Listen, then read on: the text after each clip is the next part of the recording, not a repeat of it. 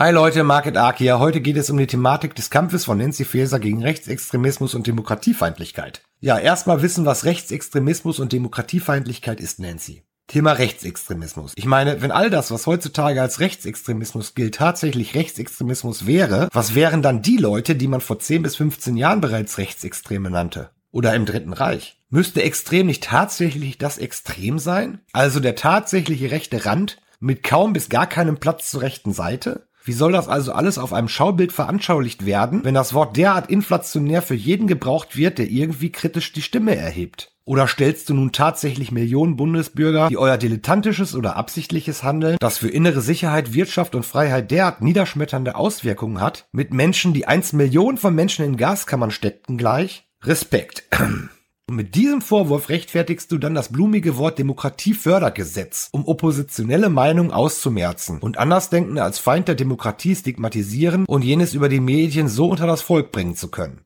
Im Sinne der Demokratie natürlich. Ach ja, Hass ist keine Meinung. Es sei denn, es ist euer Hass auf das, was eurer Willkür gefährlich werden könnte. Wie man so schön sagt, wer die Freiheit gegen Sicherheit tauscht, der verliert am Ende beides. Du weißt das ganz genau und es ist auch so gewollt. Dein Glück, dass die meisten Menschen exakt das erst merken, wenn es sie selbst irgendwann irgendwie betrifft. Nun noch suhlen sie sich in ihrer Komfortzone des suggerierten Gutseins, inklusive spendierter Feindbilder, über die man sich hassend definieren darf. Sei froh, dass die Worte Rechtsextrem und Demokratiefeindlichkeit noch so gut ziehen und dass die Leute bei jenem Vorwurf blind drauf anspringen, ohne zu prüfen, ob die Vorwürfe berechtigt sind oder ob etwa der, der die Vorwürfe im Dutzend billiger verkaufte, nicht tatsächlich der Feind von Menschlichkeit, Vernunft, Freiheit und Demokratie sein könnte. Dazu gern den Podcast Ist die AfD demokratiefeindlich und sollte sie deshalb verboten werden anhören. Mal ernsthaft, wo sind denn die ganzen Taten von rechts? Und wo stehen sie in Relation zu Taten, die von anderen Ideologien ausgehen? Man hüllt sich in Schweigen.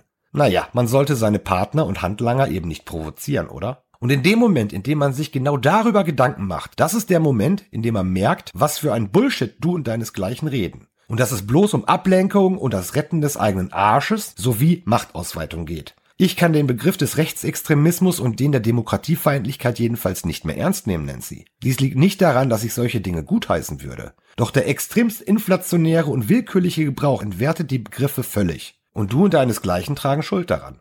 Und überdies kommt es auch immer darauf an, wer diese Begriffe verwendet und wer sie unter das Volk brachte und mit welcher Argumentation und mit welcher vermuteten, ich würde sogar sagen offensichtlichen Absicht. Wenn du täglich betonen musst, dass du und deinesgleichen Demokraten seien, du definierst, wer und welche Aussagen demokratisch seien und welche nicht, und wenn du deine Gegenspieler und deren Anhänger mit genau dieser Masche in Verruf bringen, kontrollieren und oder ausmerzen willst, anstatt dies mittels Argumenten, guter Entscheidungen und einem guten Wahlprogramm deiner Partei oder Koalition zu tun, dann bist du alles andere, aber ganz sicher kein Demokrat.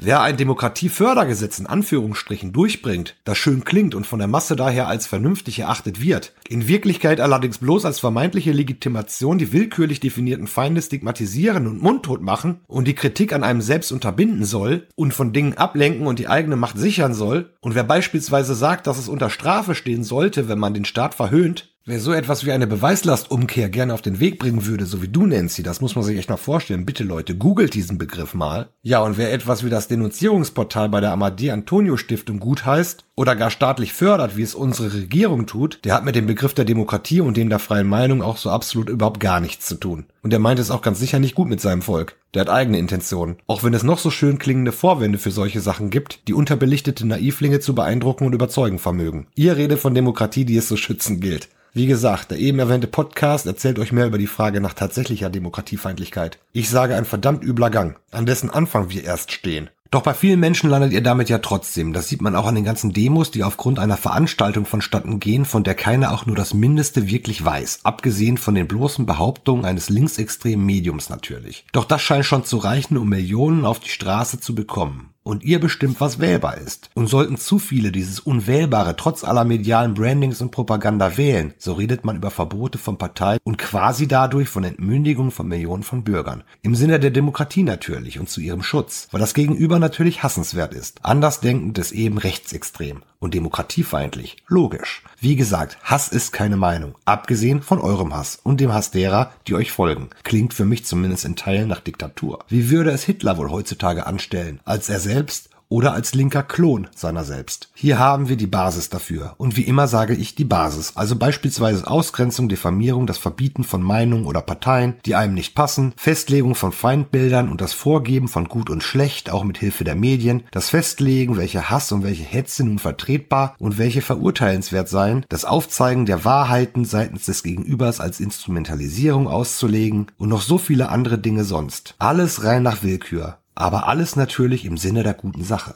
Ja, die Basis ist gleich. Nicht verglichen wird hier die Qualität und die Quantität der Gegebenheiten bezüglich sehr düsterer Epochen dieses Landes. Noch nicht zumindest. Man darf aber gespannt sein. Ihr seid mehr. Bloß wovon seid ihr eigentlich mehr? Das ist die große Preisfrage, die es in wenigen Jahren zu beantworten gilt. Und am Ende hat es wieder niemand kommen sehen können.